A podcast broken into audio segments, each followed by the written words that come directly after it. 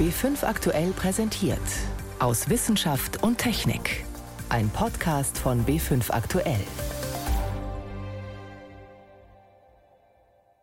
Heute mit Ingeborg Hein und Feinstaub. Der entsteht zum Beispiel so. Nicht nur der Antrieb eines Autos ist eine Quelle für Feinstaub, sondern auch der Abrieb der Reifen. Außerdem schauen wir heute gleich zweimal nach oben, Richtung Himmel. Einmal zu den Sternbildern des Juni und als erstes interessiert uns das jüngste Spektakel in der Raumfahrt. Der zuerst verschobene und dann doch noch geglückte Start der Kapsel Crew Dragon.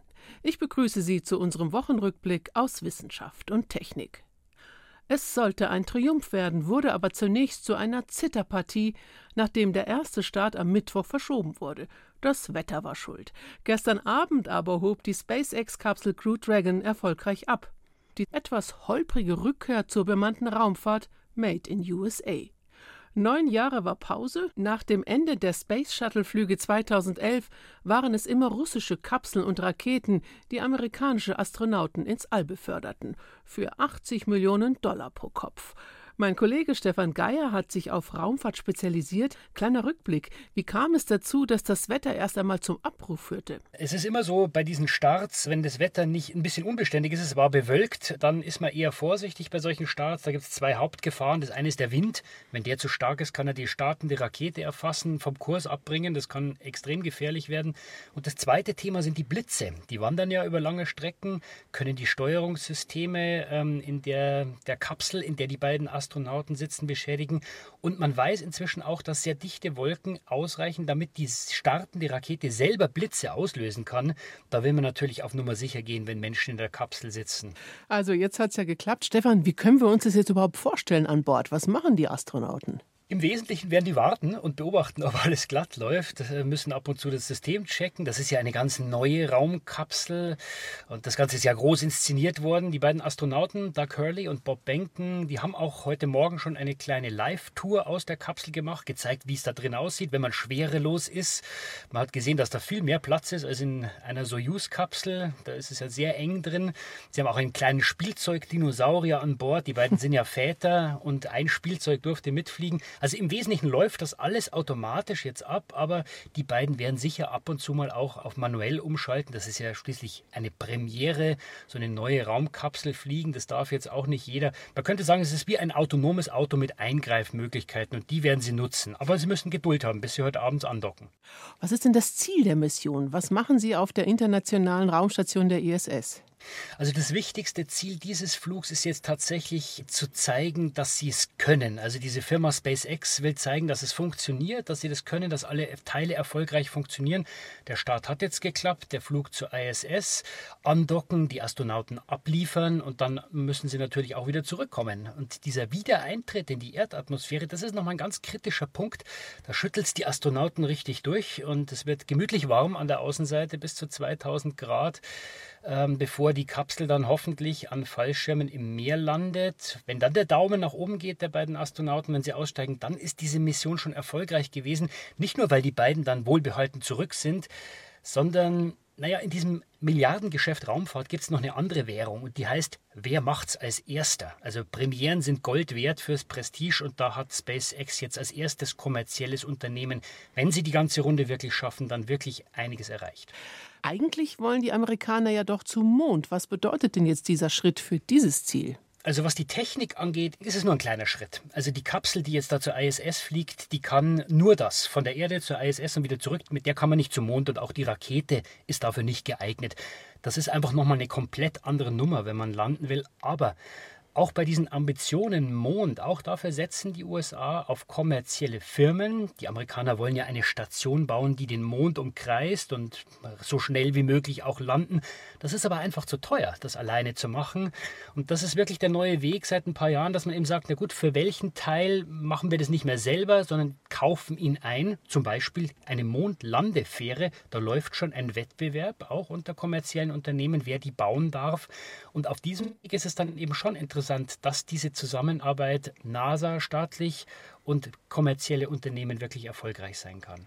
Dieses Mal war es ja eine Premiere, ein Start einer bemannten Mission dank einer privaten Firma. Aber das wird ja weitergehen. Wie du gerade schon gesagt hast, sind die staatlichen Raumfahrtorganisationen wie NASA oder die europäische ESA damit eher auf dem Abstellgleis?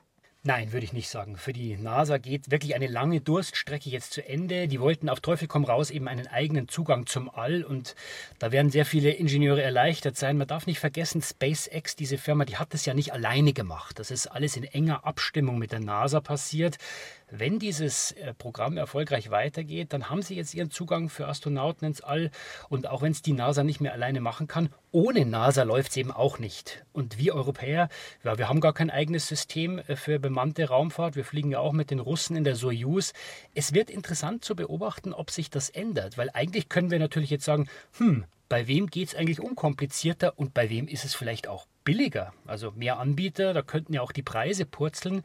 Vielleicht, wenn die Chinesen ihr Programm auch nochmal für andere Nationen öffnen. Also ich glaube, dass es sich langfristig tatsächlich für alle auszahlt, wenn es eben mehrere Möglichkeiten gibt, so ein privates Taxi ins All zu nehmen. Einschätzungen von Stefan Geier, der die gesamte Mission für den BR verfolgt, auch gestern Abend. Vielen Dank. Sehr gerne. Diese Bilder kennen wir. Menschen in Schutzanzügen entnehmen mit einem langen Wattestab eine Probe aus dem Rachen von Testpersonen. Der Abstrich soll klären, ob eine akute Corona-Infektion besteht oder nicht. Diese Tests sind ziemlich zuverlässig, aber sie dauern zu lange.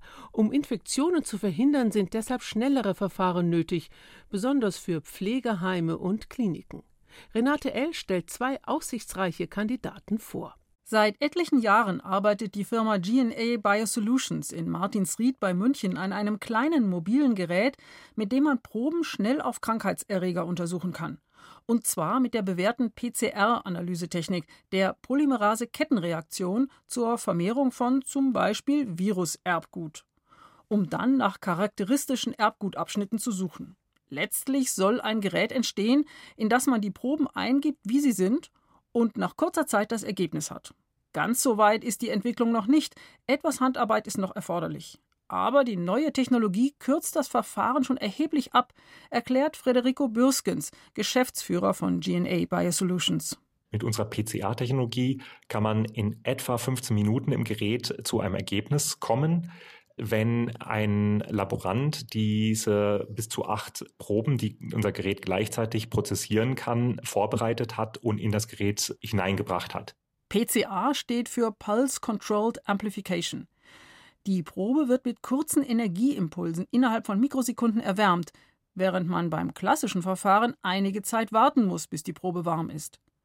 Micha Nübling, Experte für In-vitro-Tests beim Paul-Ehrlich-Institut, hält die Methode für einen echten Fortschritt. Weil das ja ein Gerät ist, was überall hingestellt werden kann, was portabel ist. Die Technologie hinter der Diagnostik selbst ist bekannt. Das ist die übliche PCR. Nur ist hier auch noch das Besondere. Hier läuft das alles viel schneller. Schon der aktuelle Entwicklungsstand des Geräts, also mit der Probenvorbereitung von Hand, würde Tests außerhalb klassischer Labore ermöglichen. Man stelle sich vor, man wartet am Flughafen oder an der Grenze und weiß nicht, ob man jetzt ins Flugzeug einsteigen oder auch aussteigen darf. Da macht es natürlich einen riesen Unterschied, ob man in insgesamt 30 Minuten etwa zum Ergebnis kommt oder ob man zweieinhalb Stunden warten muss, wie das mit den herkömmlichen Systemen in der Regel dauert. Wenn alles gut läuft, könnte dieses Szenario noch zur kommenden Reisesaison Realität werden. Wir streben an, im Juli in die Sonderzulassung zu gehen. Allerdings ist das im Moment sehr abhängig auch von der Versorgung mit diagnostischen Vorprodukten, die gerade sehr, sehr stark gefragt sind auf dem Weltmarkt, die nicht so leicht zu bekommen sind. Das heißt, es gibt da einen gewissen Unsicherheitsfaktor und wie schnell dann das Bundesinstitut für Arzneimittel und Medizinprodukte dann zu einer Zulassung oder Entscheidung kommt, das liegt dann natürlich auch nicht mehr in unserer Hand. Weil auch in den USA diese Reagenzien knapp werden, haben Forscher dort eine ganz andere Analysemethode entwickelt. Sie arbeitet mit dem CRISPR-Cas-System, bekannt unter dem Namen Genschere. Dieses Enzymsystem findet bestimmte Abschnitte des Coronavirus-Erbguts und zerschneidet sie. Und nicht nur das, eine bestimmte Variante der Genschere zerschneidet auch noch alles andere Erbgut, das in der Nähe ist. Deshalb gibt man ein sogenanntes Reportermolekül mit in die Probe, das fluoresziert, wenn es zerschnitten wird. Wenn also die Probe fluoresziert, heißt das Virus gefunden. Michael Nübling hat sich auch diese neue Methode angeschaut. Bei CRISPR-Cas ist das Zubehör, was notwendig ist, relativ einfach. Im Prinzip ist es ein intelligentes Wasserbad, was verwendet werden muss, um die Temperatur einzuhalten. Insofern sind da keine aufwendigen Instrumente notwendig. Und was die Empfindlichkeit anbetrifft, da wurden über 2000 Proben von Patienten getestet und alle positiven waren positiv und alle negativen wurden als negativ befundet. Auch hier ist das Ziel der Entwickler ein einfaches Vorort-Analysesystem. Das CRISPR-Cas-Verfahren ist in den USA seit kurzem auf dem Markt und das könnte auch in Europa ganz schnell gehen. Denn anders als das neue Diagnosegerät der Firma GNA Biosolutions, das ein Medizinprodukt ist, gibt es für den chemischen Teil solcher Tests, sogenannte Diagnostika, derzeit in der EU noch kein Zulassungsverfahren. Dass diese Hürde fehlt, kommt dem Ziel entgegen, die Pandemie durch flächendeckendes Testen einzudämmen. Renate L. über zwei neue Ansätze, mit denen sich SARS-CoV-2 schneller diagnostizieren lassen soll. Sie hören B5 am Sonntag aus Wissenschaft und Technik im Studio Ingeborg Hein. Es ist ein merkwürdiges Wort. Übersterblichkeit soll heißen, in einem bestimmten Zeitraum sterben mehr Menschen als in einem vergleichbar anderen, also zum Beispiel im Mai 2019 zum Vergleich im Mai 2020. Die entscheidende Frage ist, lässt sich damit die Zahl der Verstorbenen durch Covid-19 berechnen? Johannes Rostäuscher hat recherchiert. Erste Erkenntnis, die zusätzlichen Todesfälle durch Corona sind mittlerweile auch in der Statistik zu erkennen. Felix Zuniden, Demograf beim Statistischen Bundesamt. Also wir sehen da eine systematische Entwicklung im Prinzip seit der 13. Kalenderwoche. Seitdem sind die Sterbefallzahlen über dem Durchschnitt der Vorjahre. Wir haben da jetzt die Jahre 2016 bis 2019 herangezogen. Seit Mitte März also, sagt Zoniden, sind die Sterbezahlen angestiegen. Am stärksten war diese sogenannte Übersterblichkeit Anfang April in der Woche vor Ostern mit plus 13 Prozent. Danach ist das Plus wieder schwächer geworden. In der letzten ausgewerteten Woche Ende April lag die Sterblichkeit 5 Prozent höher als im Schnitt der letzten Jahre eigentlich nicht allzu viel. Sowohl die Grippewelle 2018 als auch die große Sommerhitze im gleichen Jahr hatten wesentlich höhere Auswirkungen auf die Sterbestatistik. Also wir können jetzt keine absolute Höhe festlegen, ab der jetzt Verhältnisse irgendwie gravierend sind. Ist aber eben auffällig, dass die Sterbefallzahlen dann Ende März, Anfang April erstmal angestiegen sind und dann eben auf einem vergleichsweise hohen Niveau waren. Der typische Verlauf ist eigentlich, dass die Sterbefallzahlen im Frühjahr, wenn jetzt Grippewellen ausklingen, eigentlich kontinuierlich zurückgehen. Und da sind sie eben erst hochgegangen, waren dann auf einem hohen Niveau und gehen jetzt seitdem wieder zurück. Kann man also von der vergleichsweise milden Übersterblichkeit schließen, dass wir die negativen Auswirkungen von Corona überschätzt haben? Eher ist sie die Folge wirksamer Gegenmaßnahmen, sagen die Fachleute. Christian Dudel, Demograf am Max-Planck-Institut in Rostock, hält angesichts dessen 13 Prozent sogar noch für überraschend hoch. Zudem darf man auch nicht vergessen, dass das natürlich nur so die Spitze des Corona-Eisbergs ist. Wir haben ja auf jeden Sterbefall vier bis fünf Krankenhauseinweisungen mit in der Regel dann schweren Verläufen, plus nochmal deutlich mehr leichte und mittelschwere Verläufe bei denen dann noch nicht absehbar ist, wie es mit langfristigen Folgen aussieht durch die Erkrankung. Also von daher halte ich das schon für doch relativ erheblich. Vor allem verweisen Dudel und auch zur Nieden auf teils riesige Übersterblichkeitsraten in anderen Ländern, wo später oder anders reagiert wurde, die dort auch weit über das Maß schwerer Grippewellen hinausgehen. Wenn man jetzt zum Beispiel nach Italien guckt, dann haben wir fast die Hälfte Sterbefälle im März mehr als sonst. Regional sind die Sterbefallzahlen teilweise um Vielfaches erhöht in Italien. Oder auch wenn man nach Schweden guckt, wo ja gerne hingeguckt wird im Hinblick auf lockere Maßnahmen als in vielen anderen Ländern. Und da im Ballungsraum Stockholm gab es jetzt doppelt so viele Tote in einigen Kalenderwochen wie im Vorjahresdurchschnitt. Natürlich gibt es auch andere Faktoren als Corona, die möglicherweise die Sterblichkeit beeinflussen, und zwar in beide Richtungen. Zum Beispiel hat es im März 2020 die bisher niedrigste Zahl an Verkehrstoten aller Zeiten gegeben, weil so wenig gefahren wurde. Vermutlich haben die Ausgangsbeschränkungen auch späte Grippetote verhindert, weil sich auch hier weniger Menschen mit dem Erreger angesteckt haben dürften.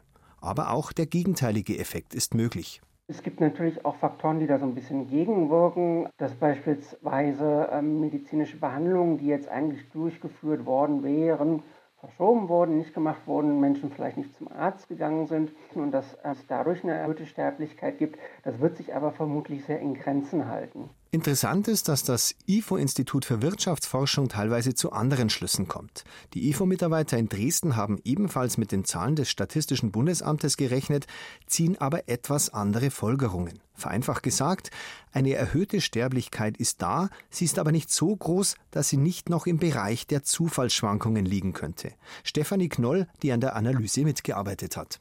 Auch wir stellen natürlich, da wir die Daten des Statistischen Bundesamts verwenden, fest, dass die Sterblichkeit in manchen Wochen über dem Mittel der Vorjahre lag.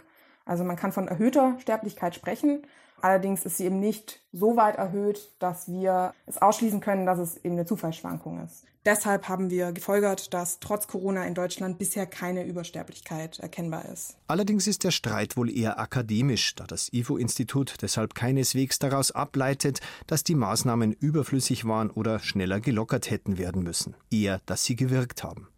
Fazit, im März und April, neuere Zahlen gibt es noch nicht, hat sich Corona mit ziemlicher Sicherheit auch in der Sterbestatistik niedergeschlagen.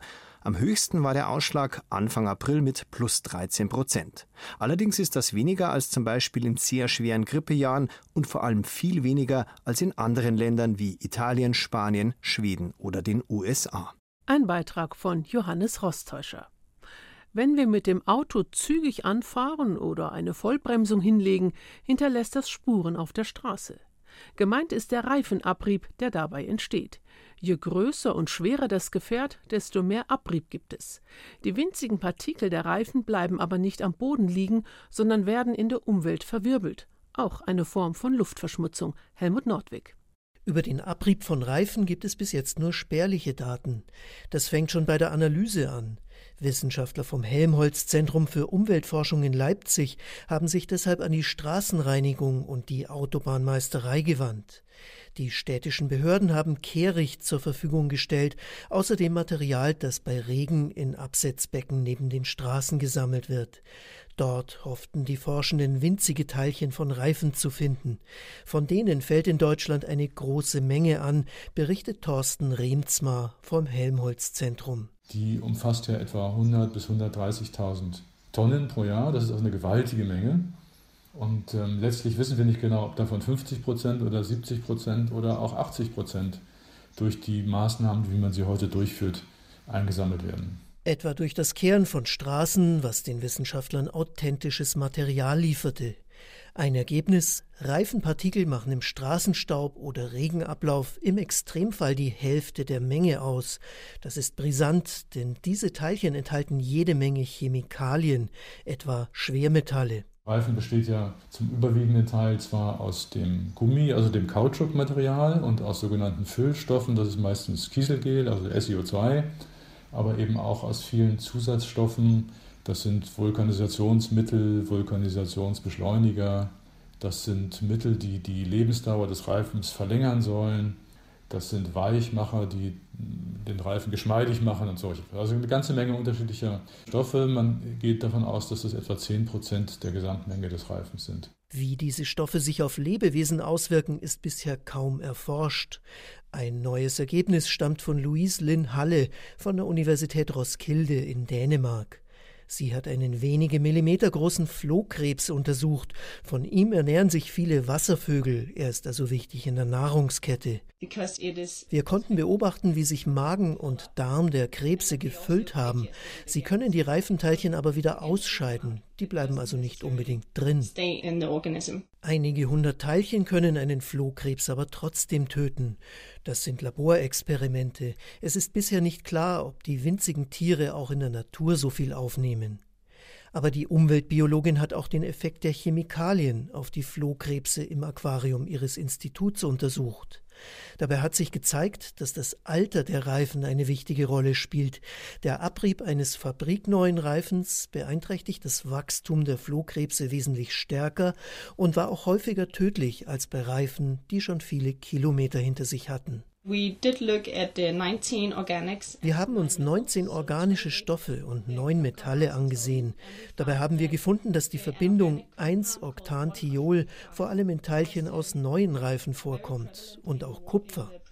Wir nehmen also an, dass diese beiden sehr wahrscheinlich dazu beitragen, dass der Abrieb von neuen Reifen schädlicher für die Tiere ist. Wie viel von den Chemikalien in der Natur frei wird, dazu gibt es noch keine Studien. Aber eine Untersuchung aus Finnland liefert einen Hinweis.